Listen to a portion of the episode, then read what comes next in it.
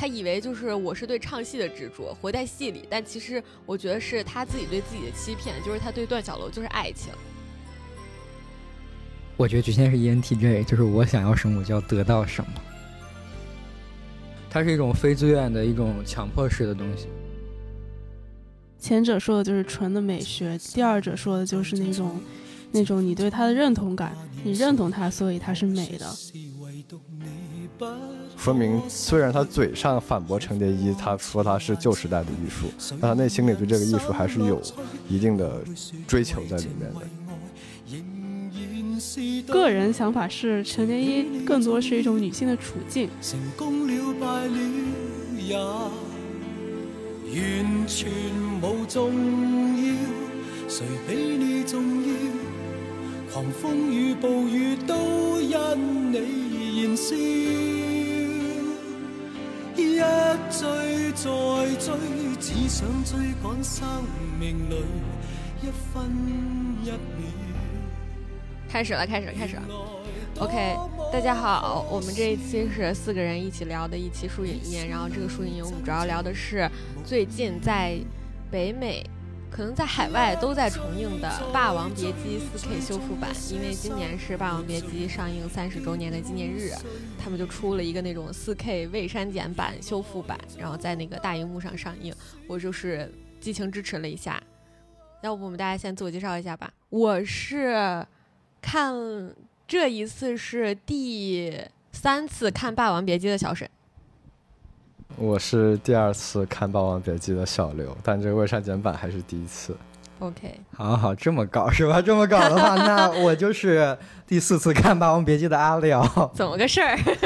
那我是第一次，完全第一次看《霸王别姬》的小徐，而且还感冒了。OK，听上去可能会怪怪的。啊，其实你麦里声音还好。OK。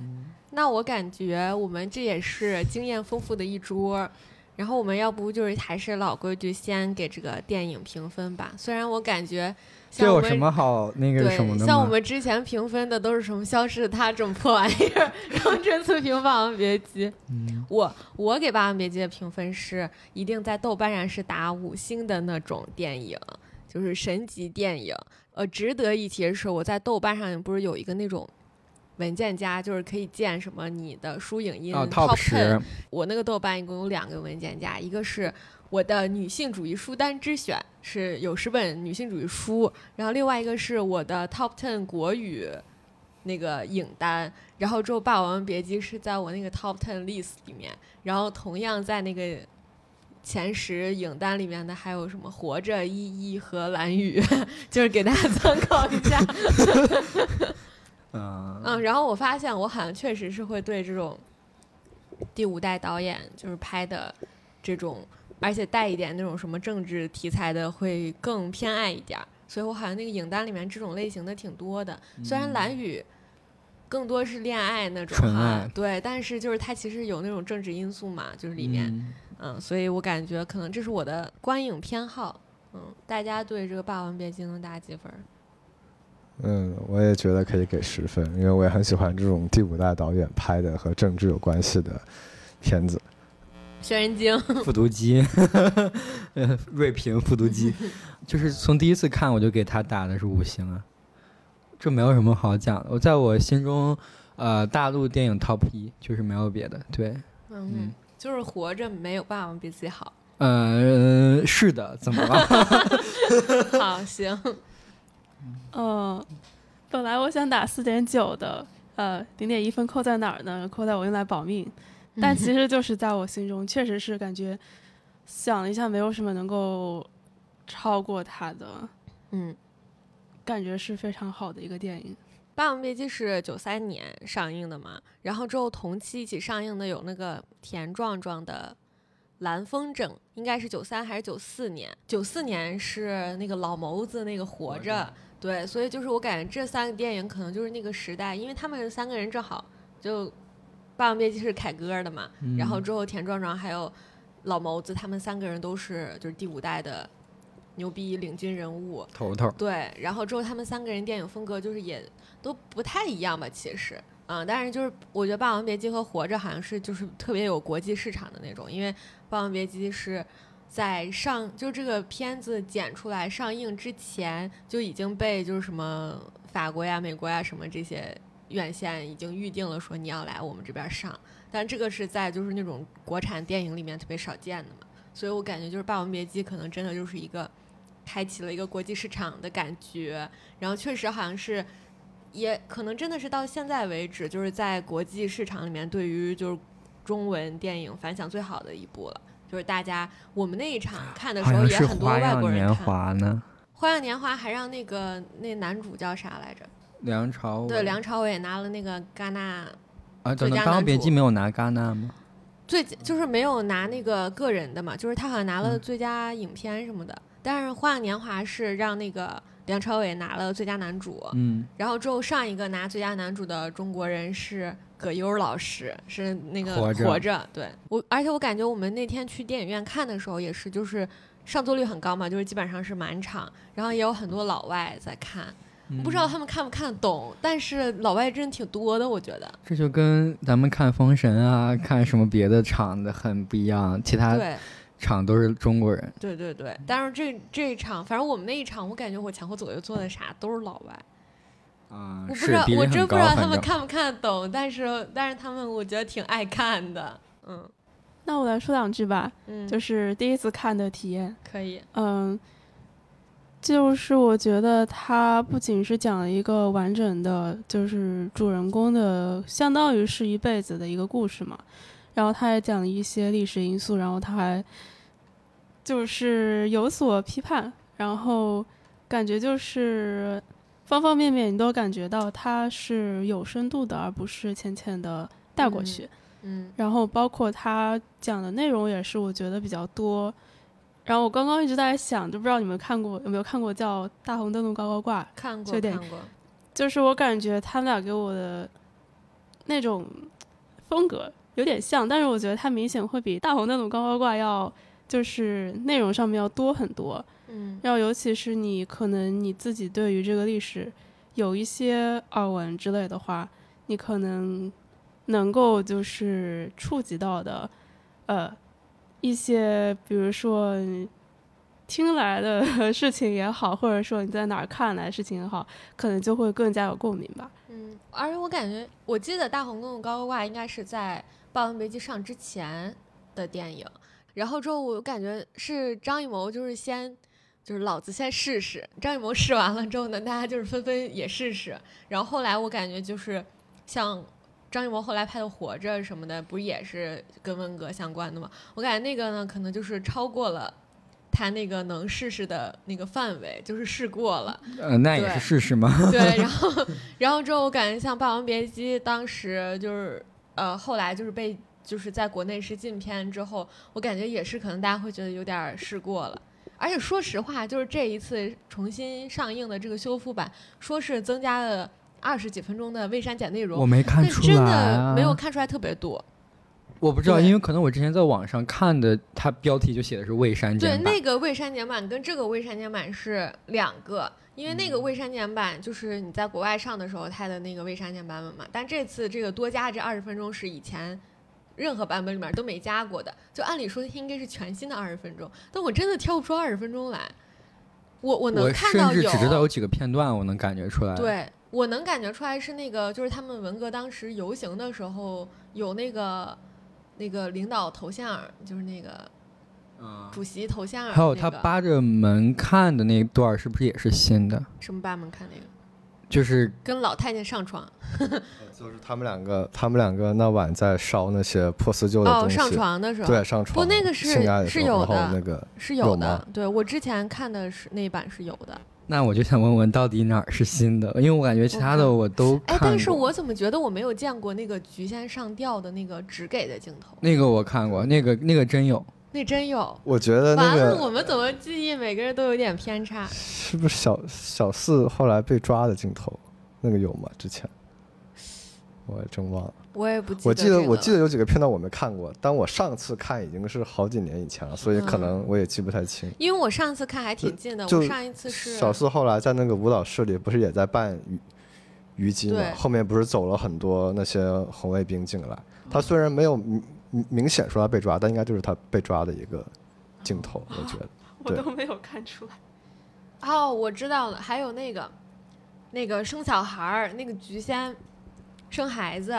然后之后当时不是那个好多那个红卫兵是呃不是红卫兵那一阵儿还不是文革，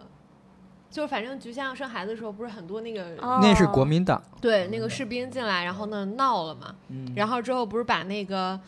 程蝶衣抓走了嘛。然后把程蝶衣抓走了之后，那个菊仙不是要生了嘛？然后之后让段小楼就是那种爱情二选一，然后段小楼不是要去救程蝶衣，就是那一段好像是，哦，是对，是是之前那一版就是没有演那么细，就是应该只演到了要生什么之类的，就是哦那有、确实有一有一点儿是但我。会感觉我看过，但是就是可能我脑子脑脑补出来的这段剧情。就是其实就是新加这二十几分钟，对于整体的那个故事性什么的，真的没有什么特别大的损失。嗯，所以就这次纯属就是其实是看了一情怀，而且我上一次看还挺近的，就是我上一次是就上那个 Elizabeth Hurd 的那个课。就另外一个你没上过那个课，它是什么 queer film，然后之后我们 queer film 要看的中国的 queer film 一共就三个，我记得，哦不是两个，另外一个是 Dear X，哦，是 Dear X，对，就是是一个台湾呃台湾地区的谁先爱上对他的？然后之后，蓝宇，我当时那个课是我自己做的 film study 看的，嗯，所以就是我在那个课上面，我是看了三个，一个是《霸王别姬》，一个是蓝宇，还有一个是 Dear X。然后那个就也就一一年多前吧，两年前。然后我第一次看是，说来惭愧，我第一次知道那个凯歌导演的大名是《妖猫传》，然后我爸是那个《妖猫传》忠实爱好者。然后那个《妖猫传》应该是一七还是一六年上映的，我爸当时就是疯狂看《妖猫传》，看好几遍。然后我说：“导《妖猫传》这个歌是谁啊？就是他怎么就是喜欢搞这些繁华的东西？”然后之后那个我就去搜了一下，发现哦是凯歌，凯歌还导过什么呢？哦《霸王别姬》，《霸王别姬》是谁演的？哦是那个哥哥演的。我说有点意思，然后我就去看了。嗯，就是那是我第一次看《霸王别姬》，那时候应该初三还是高一，就感觉那时候还完全没看懂。就是我第一次看《霸王别姬》的时候，就只只觉得很很深刻、很沉重，但是我完全没有想哭的感觉。但第二次和第三次看都会很想哭。我忽然想起来，我第一次看的经历是我在高中上一个摄影课的时候，然后我们摄影课当时在学蒙太奇，然后我们老师就拿他开头那段就是磨剪子类枪菜刀那一段，就是就是讲蒙太奇，然后哦它萌萌在哪儿？不是平行平行平行叙述吗？嗯就是一边是在这样，然后一边是那个，就是他在那个剁手还是什么嗯之类的，反正就是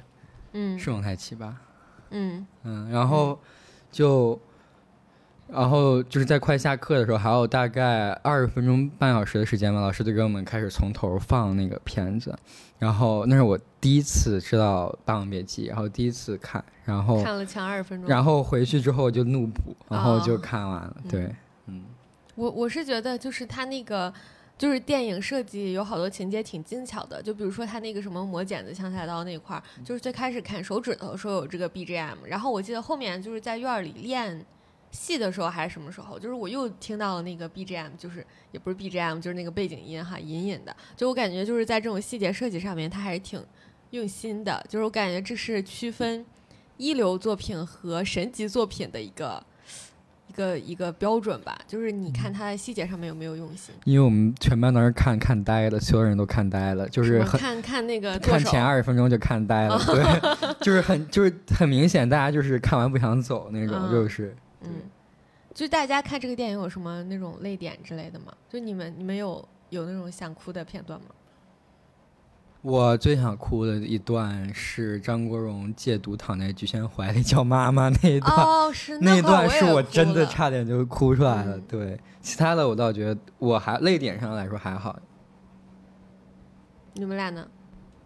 我的话，我觉得一开始那个小时候的程蝶衣，就是刚进那个戏班子，然后大家都欺负他的时候，然后小时候的张丰毅那个角色，嗯，对，然后就是他去护着，小石头，对他去护着那个小豆子的时候，我觉得这个让我很触动。我要是我觉得小豆子应该是那个时候就爱上小石头了，对我感觉他们那个就是 queer 应该很早就埋下了，就是他们不是还有那个小时候抱一块儿睡觉啥，哦，就是那个就是那个那个，我记得特别清楚的是那个小石头，就是被被罚了，就是程蝶衣他不是那个给他那个压腿。劈叉，然后之后他那个偷偷给人家踢掉了一块砖，然后之后就被罚在那个雪地里举那个对水盆儿，举过头顶，然后之后结果那个他一举完，然后那个小豆子就抱一大棉袄，然后呢过来就是找他。就我感觉那个时候可能更多的是觉得哦，就是现在这个世界上有一个人对我好。我感觉就是他可能小时候就没谁对他好，他小时候是就是没没爹嘛，对，嗯然后他娘还走了。嗯。所以我感觉就是他发现有一个人就是对自己好，而且他也不知道这个人为啥就对自己特好，他好像一进这个戏班子，这人就对他好，所以我感觉就是可能那个时候他就是会觉得感激嘛，就我感觉那个小时候的感情是很单纯、很纯真的，嗯这也是我看完新剪辑版的反应，就是我突然 get 到他们两个人双向的那种感情，就是小豆子对小石头，小石头对小豆子，包括就是两个人之间的那种相互的感情。因为我之前看的感觉一直觉得是陈蝶衣的单恋，就是或者要么就是他那种疯魔式的单恋，是从他那个当演戏研发出来的一种，就是不疯魔不成活的那种对于。霸王的那种恋，嗯。然后这次我是感觉他们两个人的感情其实是有互动的，就是我不知道为什么，就是我这次看完，小石头、小豆子对小石头是爱情，但是小石头对小豆子是兄弟情，对我觉得他们俩就是老子罩你，就是 友情以上爱情未满的那种感情，你能懂吗？就是至少我觉得他们是肯定是认为彼此是自己高远高于朋友的一种存在，但是可能不是爱情。对我感觉就是程蝶衣对段小楼的感情是，就是他分非常清晰的知道自己对人家的那是爱情，但是因为就是他们那个年代对于同性感情的这种限制，他不会他自己都不会对自己承认说 OK，我就是对他是爱情，他只是觉得说我们一直在一起唱戏，我们就要唱一辈子戏，就是他是对那个把对段小楼的爱情转嫁成了对。唱戏的执着，他以为就是我是对唱戏的执着，活在戏里。但其实我觉得是他自己对自己的欺骗，就是他对段小楼就是爱情，但是段小楼我觉得对程蝶衣就是纯纯兄弟情。但是我感觉就是这种双向奔赴的感觉，确实就是在那个新加的这二十几分钟，因为中间那个菊仙生孩子那那段戏，确实之前是没有的，我真的记得是没有。然后段小楼就是在那一场戏里面非常清晰的，就是说我在这个二选一里面，我选择了说我要去救程蝶衣，就是菊仙在那儿生孩子，孩子已经就是他那个好兄弟不已经跟他说说孩子已经要没有，已经没有了，但是他也没有就是说过来我要安慰菊仙什么之类，他是因为看到程蝶衣被抓走了，他那整颗心其实都在。都在程蝶衣身上，程蝶衣被抓走了，他已经就是魂儿都已经跟着飞了，所以菊仙当时也看出来了，就说没事儿，你去忙你的吧。就就我觉得那个那一段剧情增加，我觉得确实是对段小楼这个角色的塑造是有帮助的，就是能看出来段小楼对这个程蝶衣的感情也是非常特殊的。但是即使有那十几分钟，我还是觉得他对程蝶衣的感情是兄弟情，就是我罩他了一辈子，所以我得一直罩着他，就是那种感觉。对我没有说他是爱情，我只是说感觉他们的感情有互动。是很特殊的，对，嗯而且是有来有回的。但是我觉得也是那场戏让我对菊仙特别的，就我感觉菊仙完完全全就是一个，嗯，中国式的那种非常受苦的那种女的，就是她各方面都在受苦，然后她还觉得自己一直在活得越来越好。就我看那种悲情女性角色，我就是非常受不了。而且巩俐不是是那个呃谋女郎嘛，就是我以前一直觉得就是说巩俐，嗯，嗯 就是只能演张艺谋的戏。然后之后看了凯歌这个，我就觉得巩俐你不错，就是巩俐是真巩皇，她不是张艺谋的谋女郎。嗯，还能有啥？就是 我们刚刚是不是在聊泪点？为什么扯出来这么多东西啊？那说回泪点，我没有这部戏对我来说没有泪点，我也不知道为什么，就是我一直都有一种很置身事外的感觉，就是我是以一种旁观者的角度去看的，然后我不会带入他们任何角色，可能是因为我自己没有任何相关的经历，然后我知道有些电影它比较引人入胜的方式是，你会你会觉得你可能就是在扮演其中的一个角色，但是我感觉我就是完全就是旁观这个故事，但我觉得这个故事就是，呃，我在我的视角来看，我觉得它就是很很完整，然后我会对不仅仅是对那个陈蝶衣和段小楼，尤其是我对其中就是巩俐演那个叫叫菊仙那个印象很深，然后我对小四的印象也很深。每个人物就是不管他是什么几号，我觉得都有可圈可点的地方，然后我每个都很喜欢吧。我觉得他是大陆 top 一，就是也是觉得他无论是从题材上、从深度上，还是从演员或者从剧本上、从导演调度上，我觉得都是无可挑，几乎无可挑剔的一部电影。嗯，嗯，尤其是像最开始开场蒋雯丽就是演的小豆子他妈，然后他一共就出场了那短短的十几分钟，我觉得，但是就非常惊艳，就是他是就是那种就那一跪，对，嗯，您怎么着都行呀，就是那个，就是一个非常，呃，坚毅的那种母亲的形象，然后包括她自己本身的职业是一个那种妓女，然后从就是她在那个人群中走的时候，就有男的过来咸猪手她什么这，我感觉整个情节设计都特别特别的连贯，然后你也能看出来说，她把这个孩子送到戏院里面来，不是说我不爱他或者要抛弃他了，因为他多长了一根手指头什么之类，他天生有残疾，是因为就是真的没钱养了，所以我就是得把他给别人养，我是忍痛割爱的那种。就我觉得他那个也就出场十几分钟，但他演的挺牛的。那我有个问题，你们觉得小豆子恨他妈妈吗？包括说，就他对他妈妈的感情，因为他妈妈也是嗯妓女嘛，嗯，会不会后来转嫁到对菊仙的这种情感上？我觉得是有的，就我感觉这是就是导演和编剧设计的那种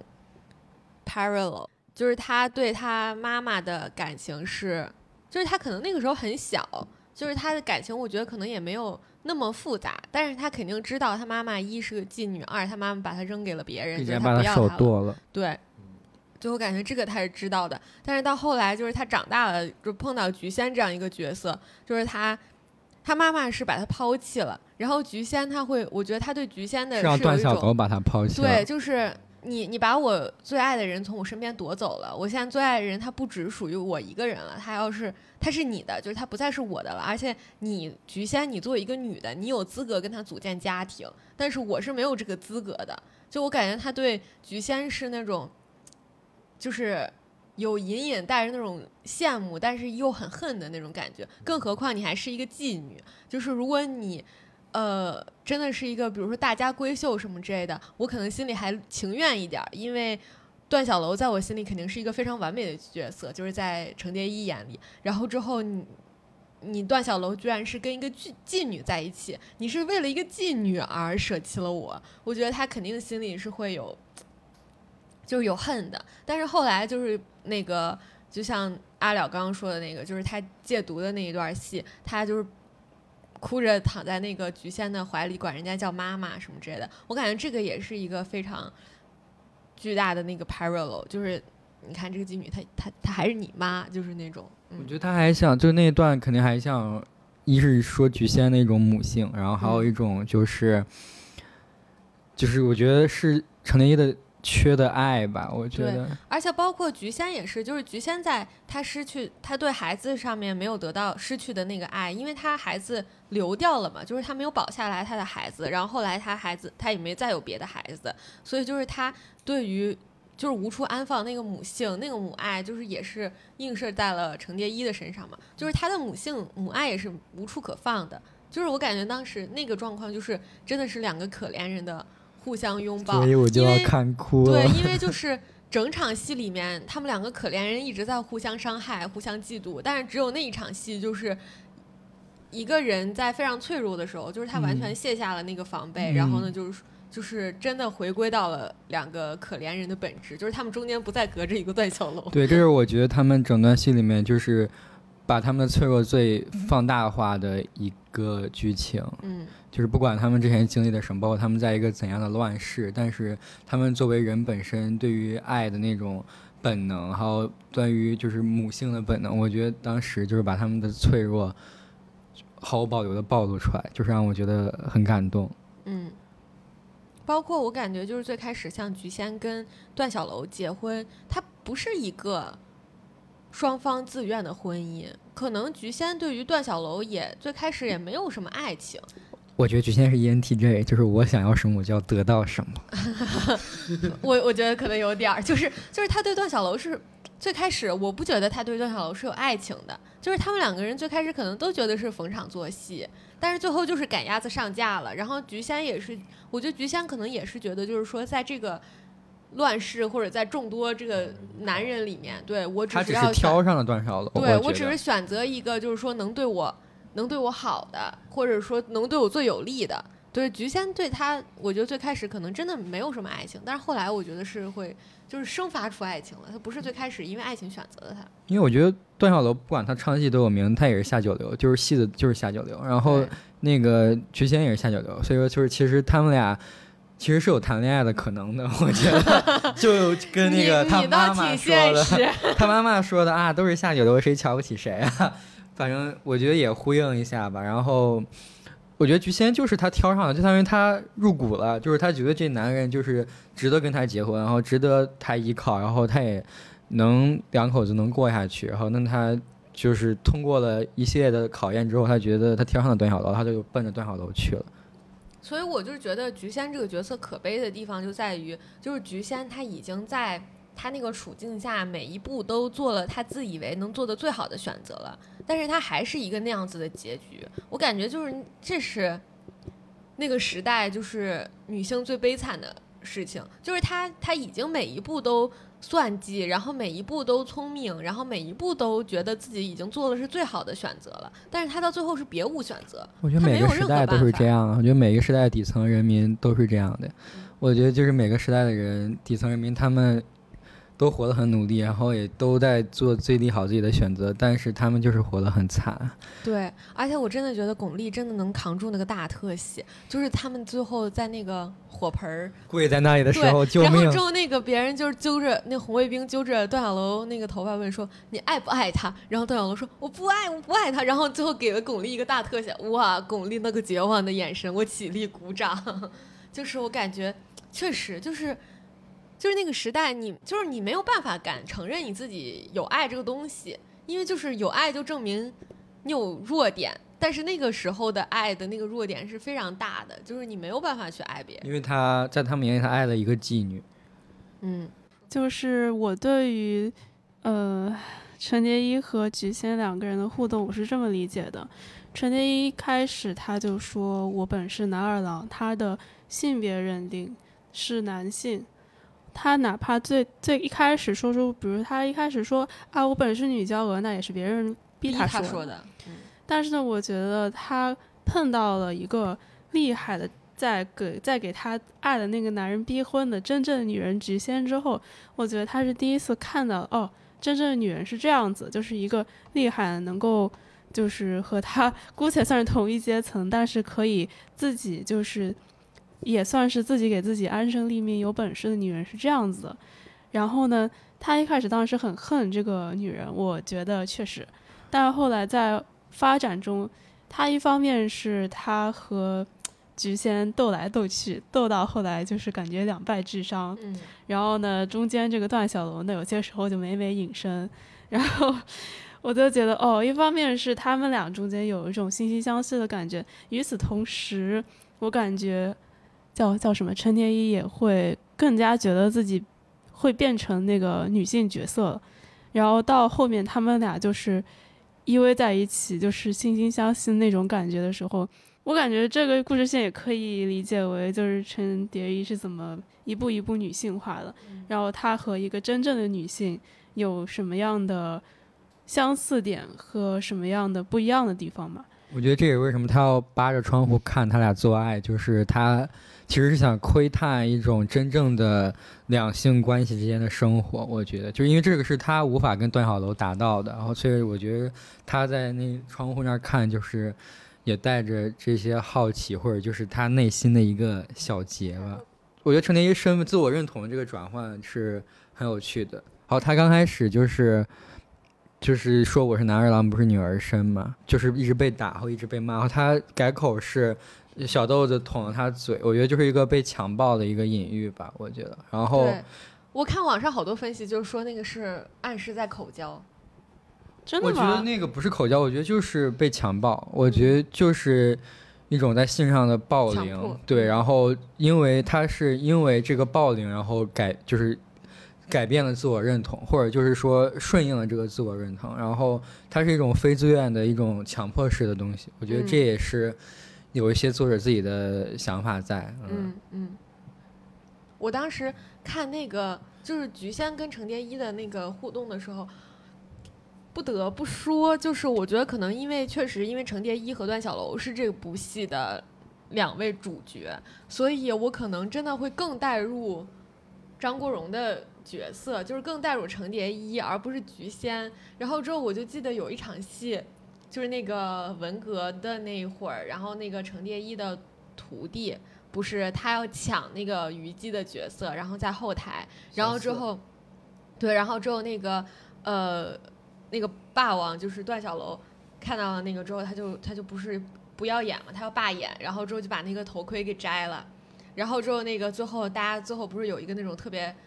ironic 特别搞笑的那个递头盔的那个情节嘛，然后最后递递递递递递到菊仙手里，然后菊仙递到程蝶衣手里，我当时就说。姐，这个时候你又认他是正宫了，就是就是会心里会下意识带入程蝶衣的角色，然后呢替程蝶衣感到不值，就是会觉得说，嗯，菊仙你怎么你每次有求于我的时候，你觉得你就要承认我在那个段小楼身边的那个很重要重要性的身份，但你没有事情要求我的时候，然后你就你叫那个占山的霸王，但是我我觉得就是那种下意识的。情绪会反上来，但是后来你仔仔细想的话，你会觉得说，就是你这么带入程蝶衣的那个角色，然后去憎恨菊仙，是一个特别，就是特别冲动不合理的事情。那我就是完全是一个旁观者的角度，我不觉得这是有事情求我你才让我干嘛干嘛嘛。我因为我觉得就是在唱戏这件事情上，在《霸王别姬》这个这个戏里，就是霸王跟虞姬这个角色上，他们俩就是主角。就这个事情是菊仙想搀手也无法搀手的，这个帽子只能程蝶衣给段小哦，那他们。俩去那个师傅那儿跪的时候啊，菊仙你要插手，就是我感，就是我会当时看的时候，就是会会有这种下意识的情绪带入，包括之前就是那个呃段小楼被日本兵抓过去了嘛，啊然后之后那个。程蝶衣都已经着急要去救了，然后之后极限来了，程蝶衣把外套一脱就搁那儿坐着了。然后我当时就是非常理解程蝶衣为什么要在那儿拿架子，我就是当时就说：“哥漂亮，坐下，你给我坐着。”因为那不是唱戏的事儿，就是因为当时的场景是霸王能不能上台这件事儿，然后这件事儿只有程蝶衣能说了算。但是不管是他们在他们那个老先生那儿，还是说他要去救段小楼，这是他们生活里的事情，这不是戏里的事情。就是在单独对于霸王跟虞姬这两个角色之间，就只能是段小楼跟程蝶衣两个人是主角。嗯我不同意这个阿廖的观点，因为我觉得在那里其实就局限于非常现实的考虑，就是如果段小楼不去演那出戏，他就会被共产党整，因为嗯下面的人都在看着。对，他会被闹。这是一个很现实的考虑，而且，而且之前就是刚才小沈提到那个，就是救日本人的时候，其实那里菊仙是答应了这个程蝶衣说，如果从把他从日本那里救出来，他就离开段小楼的。对，当然最后没有做出这个承诺。当然，我觉得这个也不是说他错吧，因为他其实他离开了程蝶衣，呃，他离开了段小楼之后，对，就是对，他也只能就是四处漂泊啊，对就是我不是说他是个错。对，但是就是嗯你会，因为你你会更带入那个主角的形象，所以你会就是更替成天一想，然后你一替成天一想，你会恨菊仙，你知道吧？但是我知道我不该恨菊仙，就是这么个理。我没有说菊仙错，我反而觉得她这个行为非常符合她的人设，她就是一个这么精明的女人，因为她知道，就是段小楼在那一个瞬间，他能不能上台，他只会听程蝶衣的话，就是他不会听菊仙的话。就是这也是为什么段小楼，你看他在盯帽子，他一直在盯着程蝶衣，因为他这个霸王能不能上台是程蝶衣说了算。菊仙也知道这个霸王能不能上台是程蝶衣说了算。这为什么菊仙把这个他那个帽子还是冠头冠就是递给了程蝶衣？嗯因为在这件事情上，段小楼只听程蝶衣的话，所以这也是我觉得这是这反而说明了菊仙的一种精明的这种人设，就是他能看懂这一切，他知道在发生什么。对他是一个懂人情世故的人，嗯，就是他知道这个事儿到底是什么时候我该管，什么时候我不该管。就像之前那个就是要救蝶衣的时候，就是他们不是去找那个那叫什么葛优演那呃袁四爷对袁四爷，就是他不是要去找找袁四爷求情什么之类的。然后那个时候你看，本身是呃段小楼在里面跟袁四爷聊，但是聊着聊着聊不通，然后这时候那个呃菊仙就冲进来了。他那个时候他就发言，他就知道这话就是他能说，他该说。而且我感觉他那一瞬间是真心的想去救程蝶衣，就是他是真的为他好，就是愿意把他救出来。就我感觉那个也是一个。你知道吧？就是一个可怜人在为另外一个可怜人拼尽全力的感觉。还有一部分是因为他觉得他欠程蝶衣，因为程蝶衣救过段小楼，段小楼是她的丈夫。对，就是他救过我老公的命。嗯、对，然后他因为他跟段小楼说的话是我们这次把他救出来，我们就两清了，从此之后你们就各过各的。我觉得这这不光是我觉得他心疼程蝶衣吧，因为我觉得就是，还有很多其他情绪。对，就是我感觉像菊呃程蝶衣嫉妒菊仙，菊仙也在嫉妒着程蝶衣，就是她觉得程蝶衣跟段小楼之间，就是跟她老公之间是有一部分。就是灵魂上的东西是菊仙无法跟她老公共享的，就是唱戏的那一部分是她永远跟她老公无法共享的。就是说白，虽然唱戏和当妓女都是两件下九流的事儿吧，就是在那个时代里面，但是就是你明显能看出来，段小楼虽然也把他当一个就是活计，就是当一个生存手段，但是段小楼不不把他视作是一个下三滥下九流的事情，就是他真的是把他当做一个职。他就不光是职业，是他的事业去做。但是成那个菊仙明明显就是说我只找他作为一个就找男人的跳板，就是我完全只是把他当做一个糊口的东西。但是段小楼明显他对他这个职业的想法不是这样的，是高于就是仅仅为了赚钱这么来说的。所以说菊仙就是这一部分，菊仙永远可能都不会懂。然后。呃，程蝶衣可能走的比段小楼还远，就是段小他程蝶衣比段小楼还入戏，就是还疯魔。但是这一部分是只有程蝶衣才能跟段小楼共享的，菊仙是没有办法共享的。我觉得菊仙可能也嫉妒，就是在这一点上面，我永远都不能理解我丈夫，我跟我丈夫永远都走不到一块儿去。但是程蝶衣行，对我觉得这也是菊仙嫉妒程蝶衣的点。是，但就是我只是觉得。当时他那个行为更多的是想让段小楼跟程蝶衣断联，就可能也跟你说的一样，她不想有一个她这么嫉妒的跟她丈夫这么有关系的一个人存在。这也为什么她让程蝶衣就是去上庭之前给了他那张纸，其实应该就是段小楼跟程蝶衣他们两个就是分开的契约，断交信、绝交信。嗯，我觉得他他这件事情最大的目的就是想让程蝶衣跟段小楼断联，包括还清他之前的人情债。我觉得这是他这个。行为的最主要的目的，就是他一方面是一个人设的一个对他一方面是善良的，就是她不愿意逼她丈夫，然后呢，她也不愿意就是说欠着别人人情，但是另外一方面呢，她是她是不愿意他们两个人再继续交往的。对我感觉这是局限非常非常矛盾的。哦，对我补充一下，就刚刚我查了一下，《霸王别姬》拿的是戛纳金棕榈，就戛纳最牛逼的奖，没有第二，就是他比《活着》拿的那个。对啊，所以我的意思就是，对，不是金棕榈是金棕榈评论团大奖，评论团大奖就是金棕榈，就是反正就是。最牛的那个，对对对对，然后活着是应该是，反正我就记得活着是让葛优拿了，活着只拿了个男主，拿了最佳男主。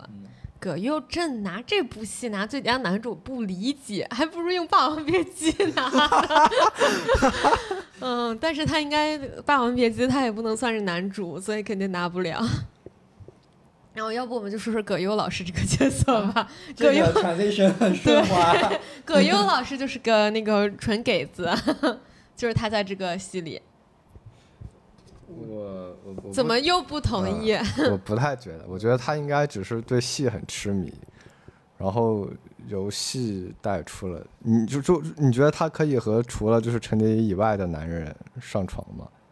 如果他是一个给子的话，我觉得他可以，只不过他没有碰到他那个要求，就是他他他对那个对象的要求很高，所以只有陈蝶衣符合了他的要求。我觉得。看《红楼梦》，其实我觉得当时他们那那那是旧思想的人，其实对于玩男宠这个事情其实挺开放的，就是也没有需要定义他是一给子。我觉得他就是可能在他的观念，里就是我玩一个就是特别，他还是虞姬，他还是一个旦角儿，所以他就是他不嗯觉得他是男的。说实就是话，有些时候玩了一个花美男。对，玩了一个花美男，然后他，嗯，就是如果用现在当代的定义，他可能是个拜呢，他万一他说不定有老婆，对，对，就是他，他就是一个非常 queer 的角色，是而且我感觉他他不在乎，你知道吗？就是如果我真的就是，我觉得他不喜欢程蝶衣，就是他要是真喜欢程蝶衣，程蝶衣那么喜欢段小楼，他不难受吗并？且他最后会舍了命的去救程蝶衣，但那个还是菊仙他们去求着他，他才救的。就是在他眼里，还是就是他自己保下他自己是最重要的，他不给自己惹事儿是最重，要的。所以我觉得程蝶衣在他那儿就是一个男宠，就是就是他一个玩儿的一个男宠。嗯，可能是我众多男人里面最爱的那一个吧。就而且我感觉就是他他他跟那个程蝶衣真的，他还帮程蝶衣锐评段小楼。就是他还就是说啊，那个什么，最近那个你段小楼跟菊仙玩儿挺好呀，什么之类的。就是他还帮程蝶衣锐评，所以我觉得他因为他能得到程蝶衣的前提就是他段小楼跟菊仙玩的很好，他就是想拿这个事情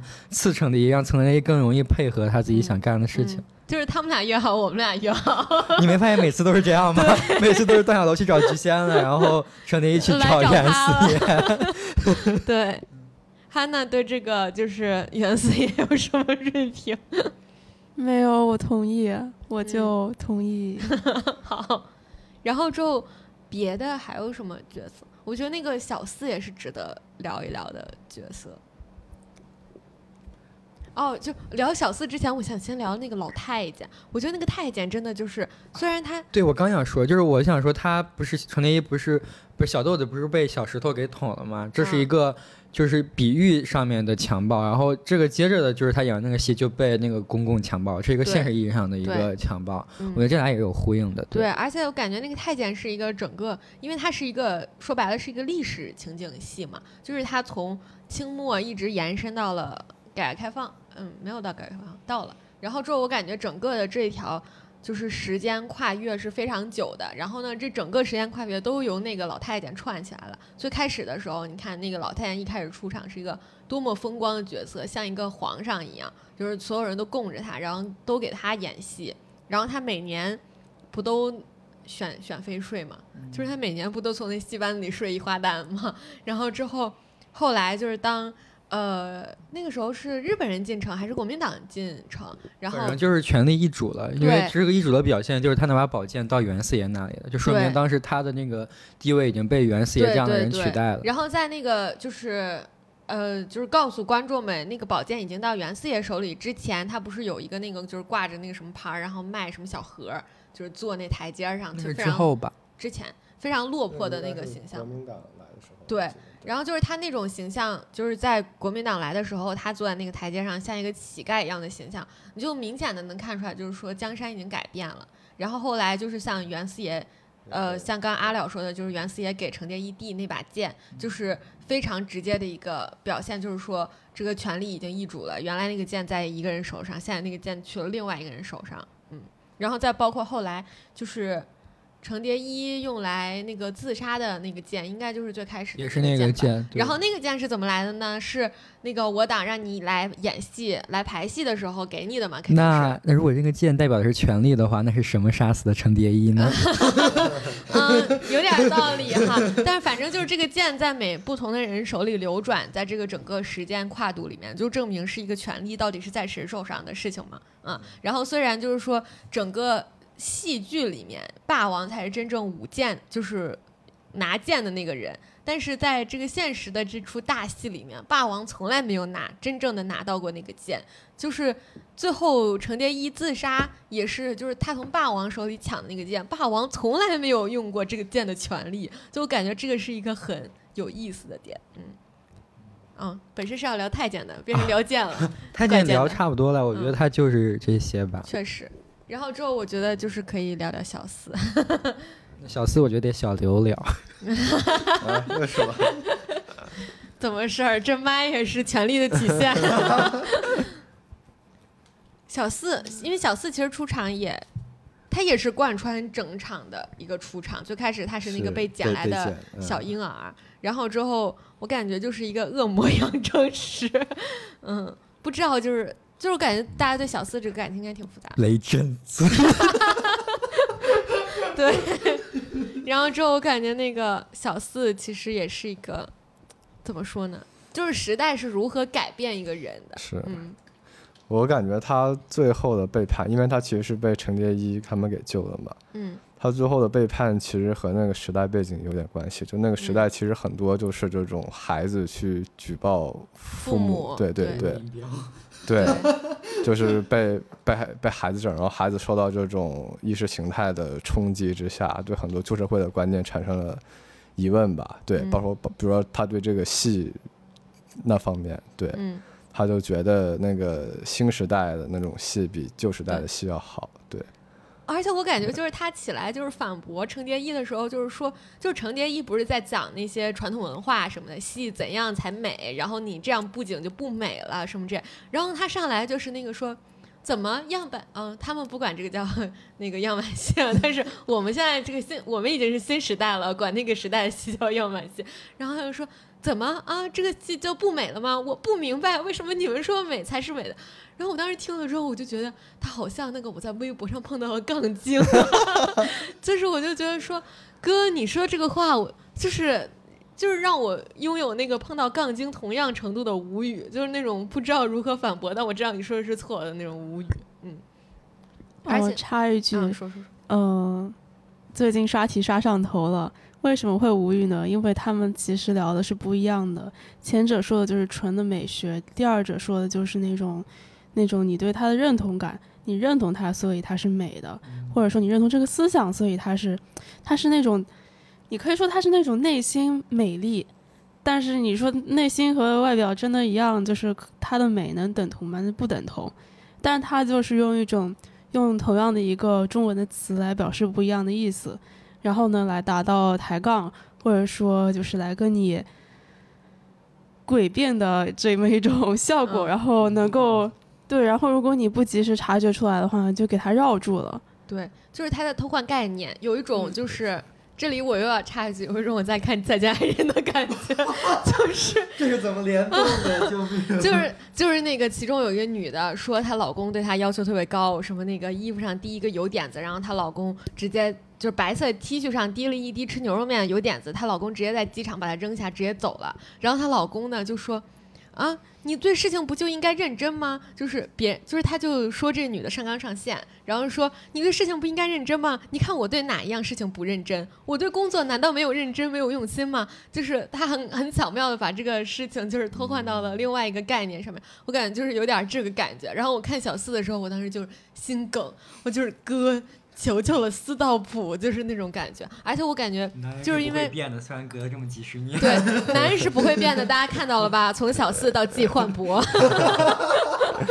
没有说真的，就是太有感触了。就所有所有互联网上男的来找我吵架，都会用这一招。对，自从开始学 Elsa 之后，我就开始说，你知道吗？你刚刚说的概念是不一样的。我就跟他心平气和的说，你看这个指的是那个，那个指的是这个。跟我说，所以你把你现在把两者混淆一谈，我没有办法跟你继续谈下去，除非你把这事儿给解释清楚。嗯，然后呢，当然，一般真正男的不会等到我把这些话说完，他会直接就是自己说自己的。嗯，对，他也不在乎我怎么回答，坚持在自己的路上。那不也是陈立一跟小四吗？没有，就是再回到这个电影，所以我觉得就是小四就是那么一种很 childish，然后就是思想不够成熟。就像现在的男的一样的角色，起立鼓掌。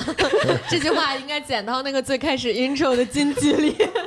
然后，然后我觉得就是刚刚不是说那个太监嘛，就是我感觉小四跟太监也是一个很好的对比。就是那个太监是他从他的鼎盛时期一步一步衰落死亡的过程，然后这个小四是从他。新生就是马上，而且他新生的状态是被人抛弃嘛，就是他马上就要嗝儿了。就是如果不被程蝶衣捡走的话，就是他是一个从濒死的状态，然后呢到越来越 焕发活力的状态。就我感觉这个也是，就是在权力交替过程中，你能看到有些人下台了，有些人上台了。就我感觉这是一个，就也是一出戏嘛，就是他们两个人互相唱的这个大戏。就是我觉得这太监和小四也。是一个非常非常好的一个对比吧，可以这么说。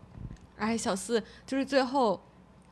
呃，最开始就是最开始的时候，他不是那个就是那个大家在那个街上游街的时候，然后小四不是那个一蹦一跳的，就是跟着他们一块走。然后我当时以为他是装的，你知道吗？我最开始看的时候，我以为就是说他他是，就是他的他的两位师傅。都在审时度势，所以他也跟着他两位师傅一起审时度势。就最开始的时候，他们不是那个打倒那个袁四爷，然后之后那个菊仙就教她老公段小楼一起在下面喊，就是说要打倒袁四爷嘛。然后之后，那个小四也在下面。然后之后我还以为是小四看到他师傅就是在这样顺应时代，就是说装一装。然后小四也跟着装一装，就是在大街上舞。然后后来我看到他不是，就是我觉得我第一次看这一幕的时候，我惊了。我说小四，你居然是个真叛徒！然后我当时看的时候，我就觉得 OK，就是可能真的。时代就是洗脑了这个年轻人，我真真觉得年轻人，我对你感到很抱歉，就是那种感觉。我对这一点有一点疑问。其实我觉得小四应该是在利用这个意识形态手段让他自己上位，因为他最后被抓的镜头其实是他在演虞姬那个角色的时候，说明虽然他嘴上反驳程蝶衣，他说他是旧时代的艺术，但他内心里对这个艺术还是有一定的追求在里面的。对，就是他想演虞姬，但是如果他。那个旧虞姬不下去的话，他就永远不能演虞姬。你们就是小四的机灵，不是很早就体现了吗？他当时为什么会被程蝶衣跟段小楼带走？就是在大家都走的时候，他跪在那里举着盆水，然后说：“师傅说，师傅说我是被一个名角儿带回来，但我不知道他是谁。但是就是我要干嘛干嘛干嘛干嘛，然后。”才直接就是俘获了段小楼跟程蝶衣的心，才把他带走带在身边的。俘获了程蝶衣的心。小四从来就不是一个那么简单的人，我觉得。但是那个时候，我感觉他是真想成角儿。但是他的手段很厉害啊，包括他跪在那里举着那个的东西，不就是在模仿小豆子，小不是小石头吗？嗯。其实我觉得他那个情节，包括程蝶一开始救他情节，后来就是又收他为徒的情节，也是一定程度上揭发了程蝶衣那种母性的。情怀在里面，对，嗯，就是揭发了程蝶衣的女人性。虽然我感觉这个，就我感觉这种表现手法是这个电影里面有点缺失的地方。然后我感觉是因为是凯歌导的，所以缺失了。因为是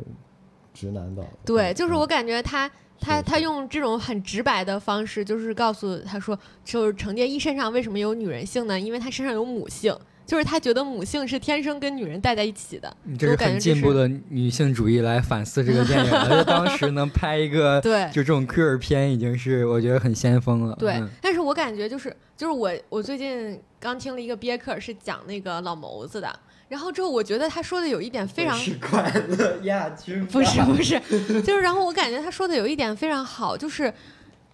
张艺谋也拍了很多女性，然后呢是那种受苦难的女性，但是张艺谋就是拍的那种女性是用来就是反映这个社会对于弱者的压迫的，就是不是是不是快乐亚军？不不是随机波动也是从别人那儿听的，然后我听了那个原版，然后之后我到时候把那个那个播客链接贴到 show notes 里面，然后之后我就觉得这个就是凯哥在《霸王别姬》里面也是同样的毛病，就是他不是说。初衷是因为我想拍一部 queer 的电影，所以我拍了一个 queer 的电影，而是说我想通过里面的一些角色去反映，就是整个时代对于劳苦人民的压迫，就是这个时代的变迁对于整个中国社会里面经历这个时代的人，他们是多大的影响，然后怎么样能体现这个影响最大化呢？就是让他去影响那些最少数的人群，就是最 queer 最。最 minority 的人群，那我一定不能是让他去影响臭直男，因为臭直男就是怎样，他还是有一些权利的，他可以去睡妓女，他可以参加各种活动什么之类的。但是你说一个戏子，一个妓女，他在这个时代里面，他真的就是一个颠沛流离的状况。更何况整个时代那几十年、一百年都是动荡的，那他就更颠沛流离。就是他其实是通过展现这些少数群体的角色，去展现整个时代性的压迫。嗯，然后。我感觉这就是为什么，就是有的时候他那些小细节会缺失，就是因为他根本其实就不是为了拍一个 queer films，他是为了拍一个就是整个时代上面更宏大的东西，所以才去。我觉得他那时候甚至可能不知道 queer 是什么。对对对。而且我觉得，如果这部电影非要扣分，我觉得他作为一个直男，可能对同性恋有一种，就他他都觉得男同性恋一定是一个以一个女一个比较 masculine，一个比较偏女性的对。女性化角色去呈现的，对，我觉得他想不到。对，哎，我们为我们的先进起立但我觉得从这个 从这个角度上来说，如果从 queer 角度上来说，程蝶衣他也不一定是同性恋，他可能是 self-identified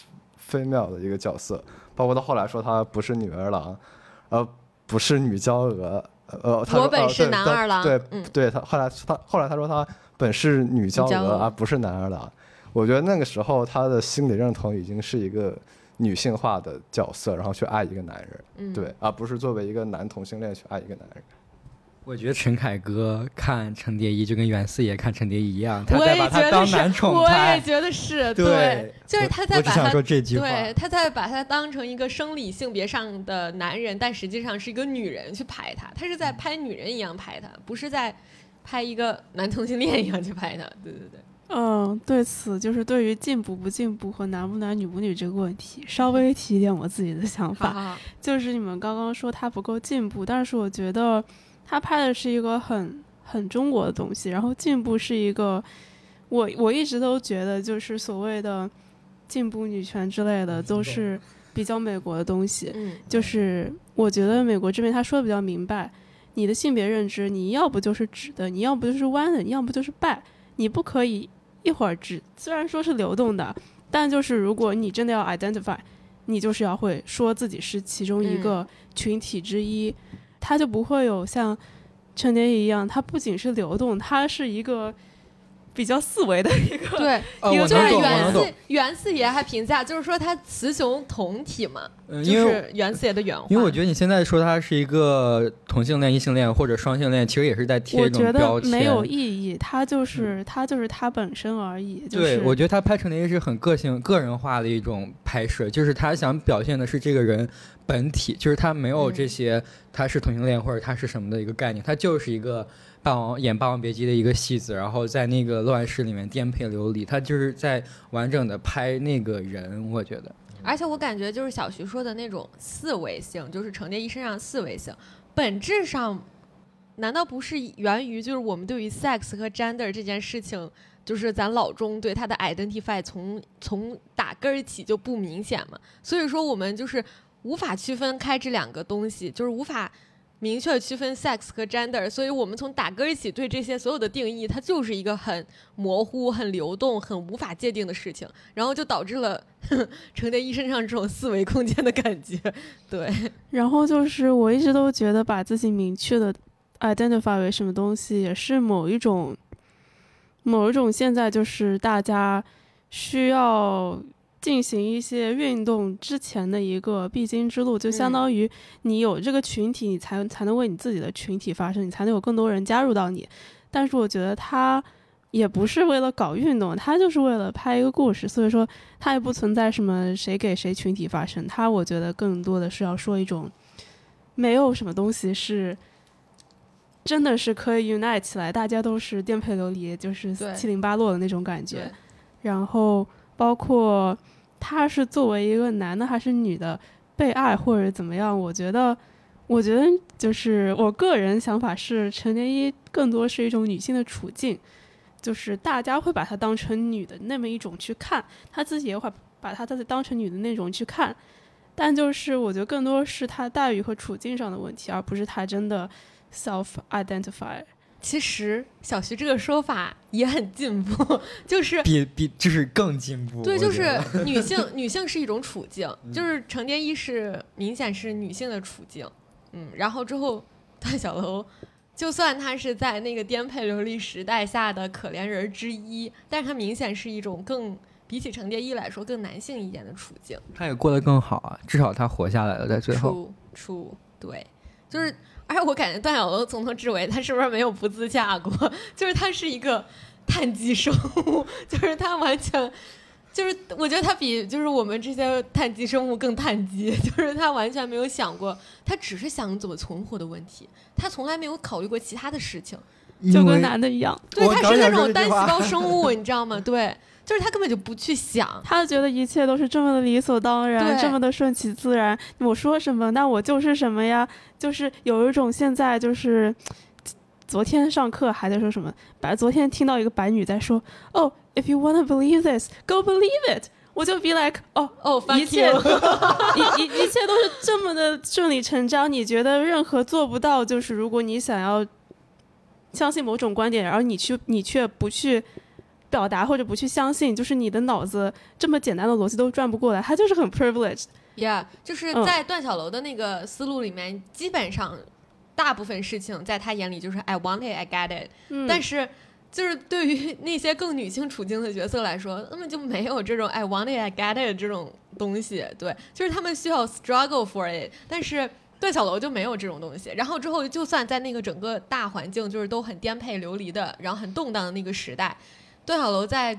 就是更物质上的一点东西还是遵循这个逻辑，然后其他的地方呢，他也就是他在这个政治上面的身份呀、处境呀这种东西，他也不去多想，他就觉得说人就是这么活过来的，所以我就跟着这么活就行了。就我感觉他是那种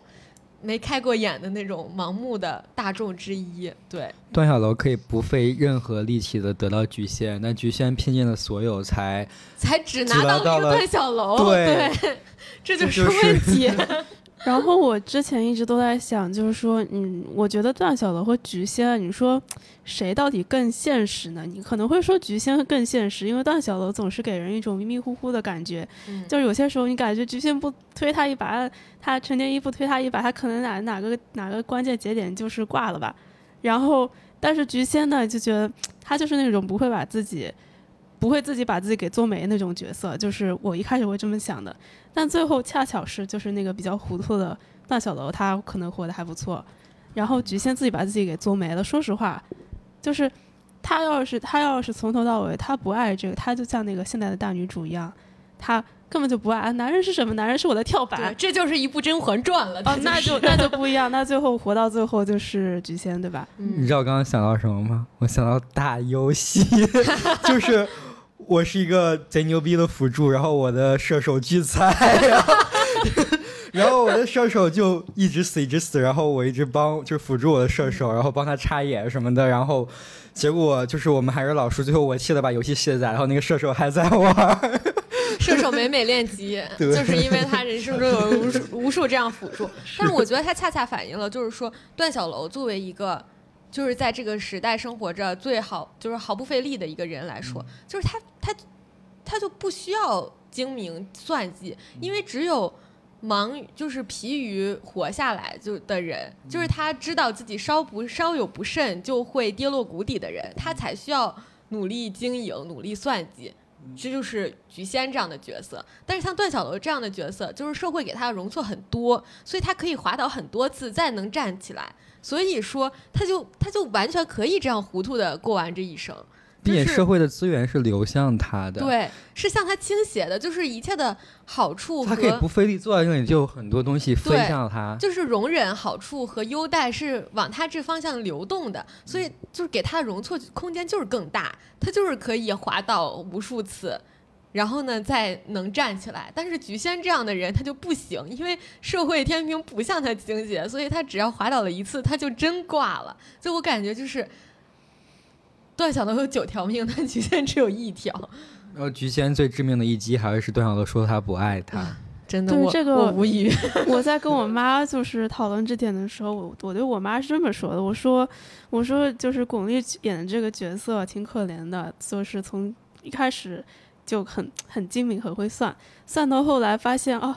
自己的丈夫不爱她，说最后就错了一步，自己就死了。嗯然后呢，我妈说：“你觉得她真的是最后只错了一步吗？”我说：“我觉得就是啊，我觉得如果最后她能够挺过去的话，她也能活得不错。”我妈说：“你觉得？我觉得你不应该这么看，因为，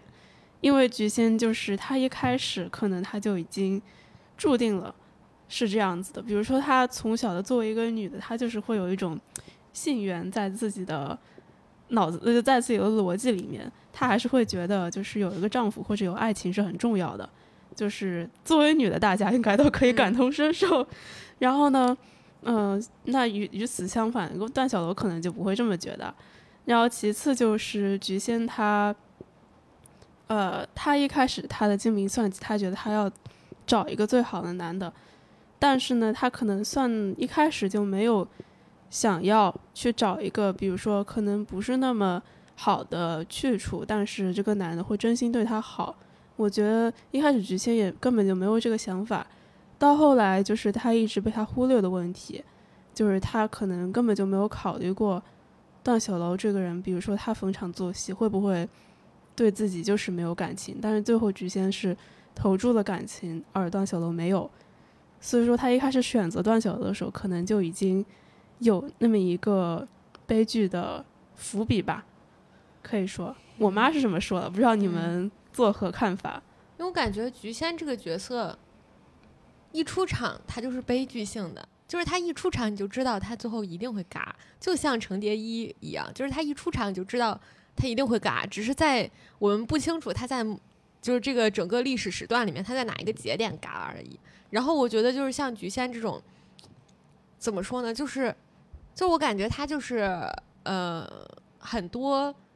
就是他代表了这个时代大部分的女性。然后一直到我觉得一直可能到我们现在这一代人的想法已经跟菊仙有很大质质本质上的不同了。但是我觉得直到我母亲那一代的女性还是。多多少少跟菊仙就是只是一个量变，就是没有积攒到质变的那种程度。因为我想到，就是我妈就很早就跟我说过，她就觉得，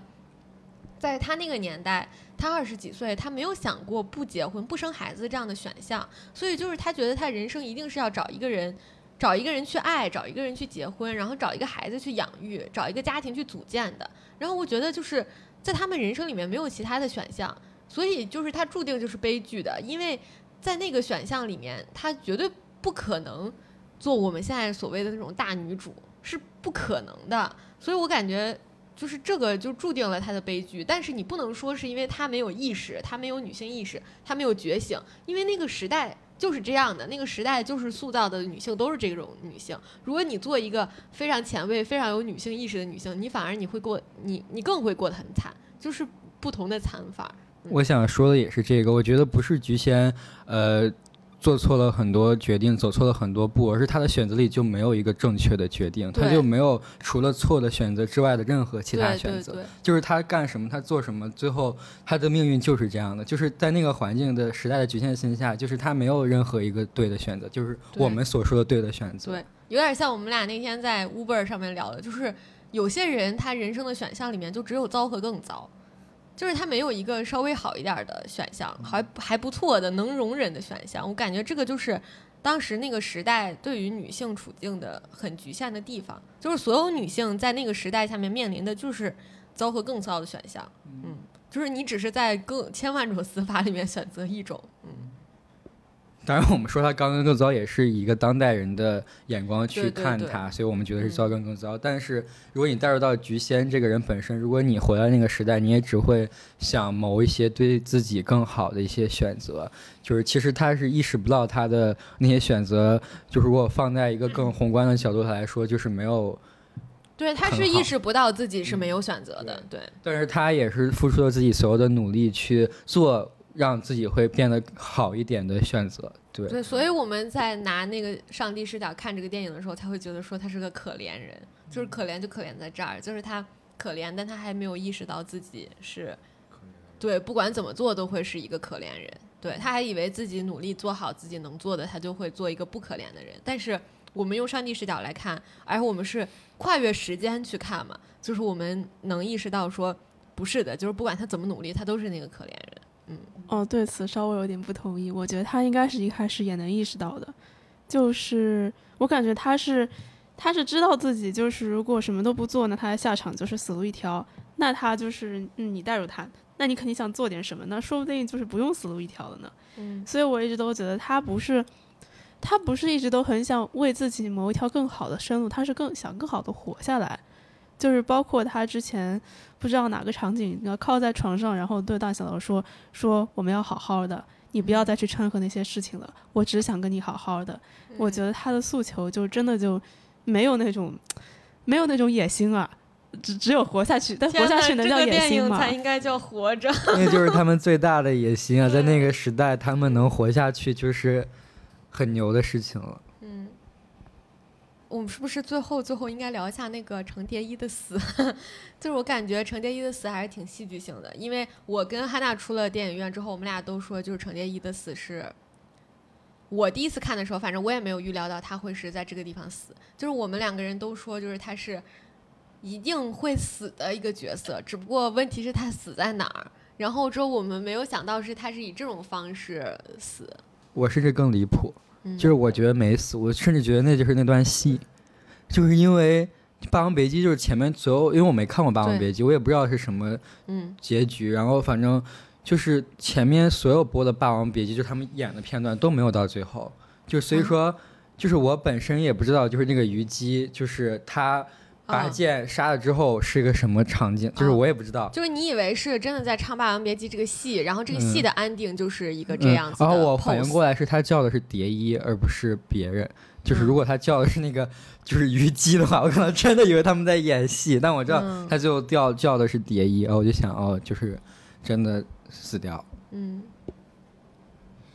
我第一次看的时候也没意识到，但是第二次就知道它中间有很多哇，男人真的是就是 不疯魔不成活呀，戏如就是感觉那种戏如人生，人戏不分的感觉。对，嗯所以第二次你就感觉他这个铺垫是很明显。嗯对而且我感觉，就是在我眼里，就是他最后选择以这样的方式死，他是完完全全的意识到人和戏是分开的了，所以他才决定去死的。就是他以前觉得，就是他可以一辈子活在戏里，然后呢就跟着段小楼，就是他们两个人好好唱一辈子戏就行了。就是他一直一直到文革什么之类的，他都没有磨灭掉这个想想法。但是直到就是他跟就是段小楼在经历过这么多事情之后，我觉得他可能才领悟到，就是说，OK，就是人不能跟戏分开，就是人就要活在现实里，我不可能一辈子都活在戏里。那么就是对于他这个，就是对于程蝶衣来说，这个世界就没有他生存的空间了，因为人是要活在这个社会里的，但是他不想活在社会社会里，他就想活在戏里，然后嗯，他才能选择自己。我的看法是，就是首先第一就是他是时隔很多年在唱这台戏，然后这台戏是他最爱的戏，然后身边站的是他最爱的人，然后呃，但是他唱着肯定就会觉得已经物是人非了，因为他们也唱唱不动了，嗯然后。我觉得他是一个心灰意冷，然后很绝望的一个境地。就是他其实觉得也没有什么太好留恋的，并且咱们是以现在的视角看他，会觉得哦，那已经是他们那个人最后那代人最后的浩劫了。经历过那场浩劫之后，会有几十年的和平时间。但是我觉得在他看来，哦，我的前半辈子是这样的，那是不是五年之后我们又要经历这样一场闹剧？十年之后又要经历这样一场闹剧对他已经？折腾不动了。我的人生折腾不动了，我宁愿把我的生命留在我最爱的人干最爱的事情那个瞬间，我就把自己的生命留在那里，就是我不用再经历他脑海中可能五年后、十年后的颠沛流离和动乱，就是他是想把最珍贵、把自己的生命留在最珍贵的那个瞬间，我觉得，嗯。嗯我也觉得就是很，也不能说出乎意料吧，就是我知道，就是在他说出哪句台词以后开始，我就觉得应该应该就是他这个人就觉得自己的生命，整个人整个人的存在就没有意义了。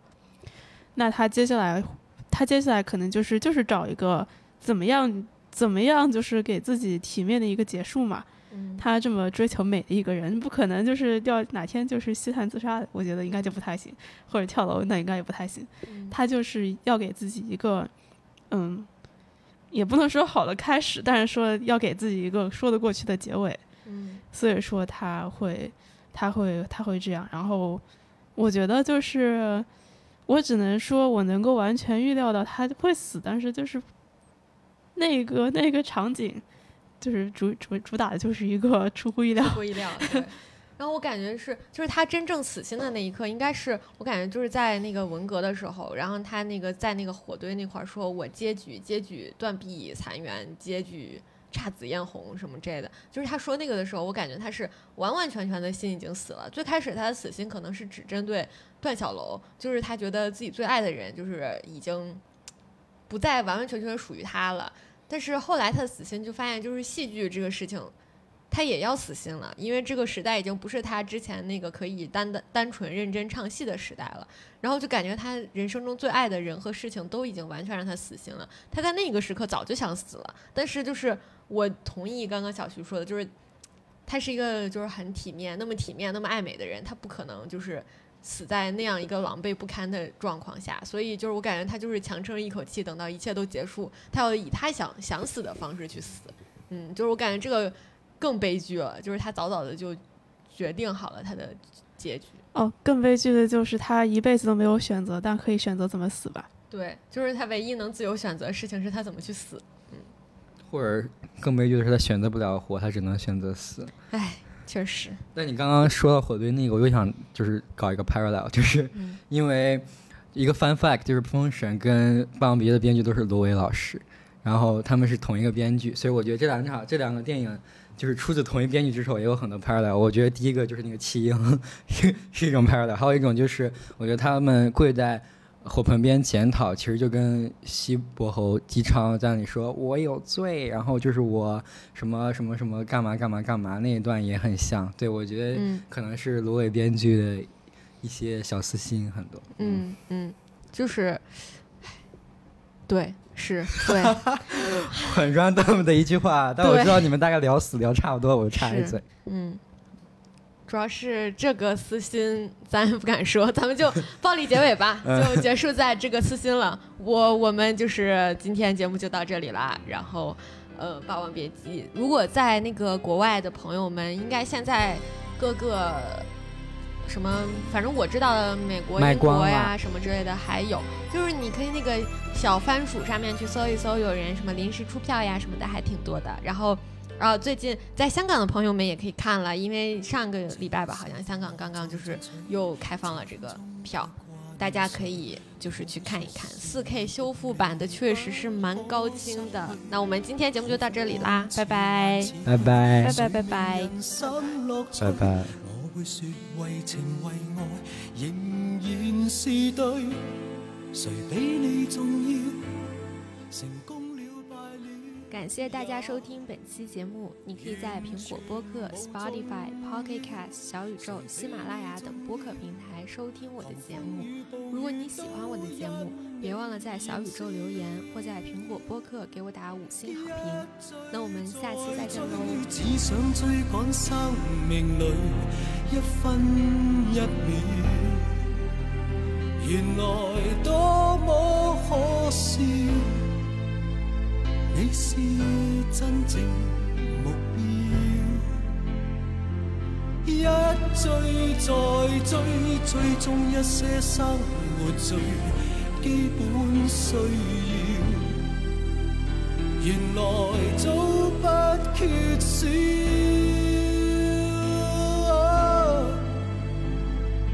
有了你，即使平凡却最重要。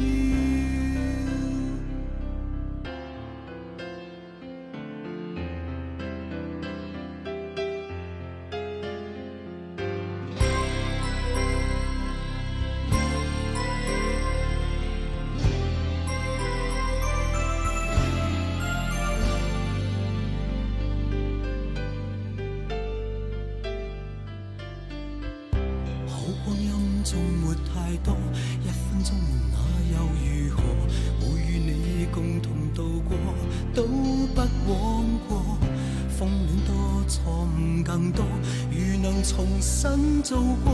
我会说愿能为你提前做错，谁比你重要？成功了败了也完全无重要。谁比你重要？狂风与暴雨都因你燃烧。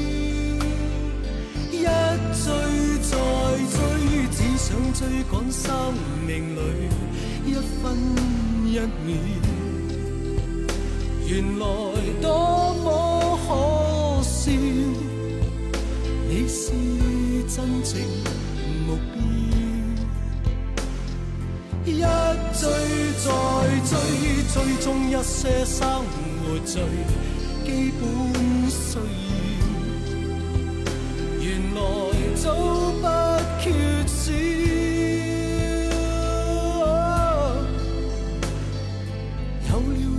使平凡卻最重要。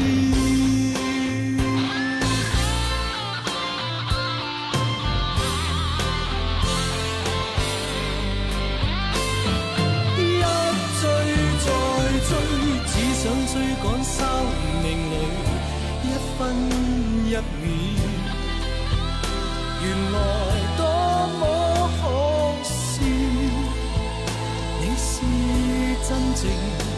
目標。一追再追，追踪一些生活最基本需要。原来走不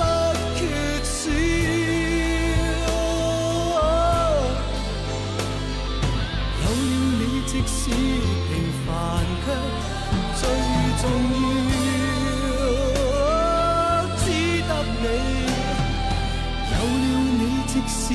沉睡了，也在。